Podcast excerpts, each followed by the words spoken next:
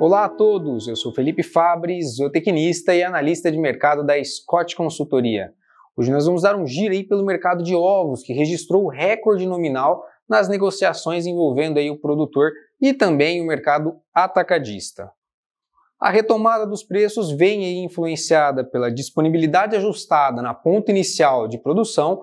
Alguns ajustes foram realizados aí por parte dos produtores com relação ao plantel e ao alojamento de aves, e uma melhora também no desempenho das vendas aí no mercado varejista. Cabe destacar que o poder de compra da população veio caindo aí nessa virada de ano, principalmente pela saída do auxílio emergencial, e isso fez com que boa parte aí das camadas mais baixas da população acabassem buscando mais por alternativas em conta e o, o ovo acabou entrando aí como uma delas, favorecendo então tanto os ajustes na ponta inicial quanto o escoamento na ponta final, aí pela, pela valorização dos preços observados nesta última semana.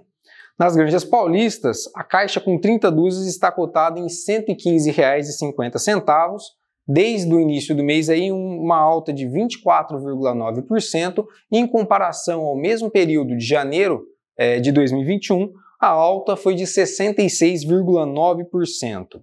Já no atacado, o produto é negociado na casa de 120 reais, uma alta de 23,7% desde a entrada de fevereiro, é, e aí um aumento de 62,2% no comparativo ao mesmo período aí de é, janeiro do, do mês anterior.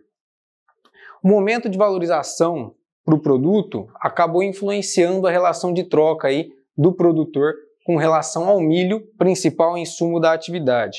Para nós termos uma ideia, atualmente aí, no fechamento dessa quinzena, 13,52 caixas de ovos aí com 30 dúzias são necessárias para a compra de uma tonelada do insumo, uma melhora no poder de troca do produtor de 23,2% em comparação à média de janeiro último aí, é, que ficou na casa de 17,6 caixas para a compra de uma tonelada.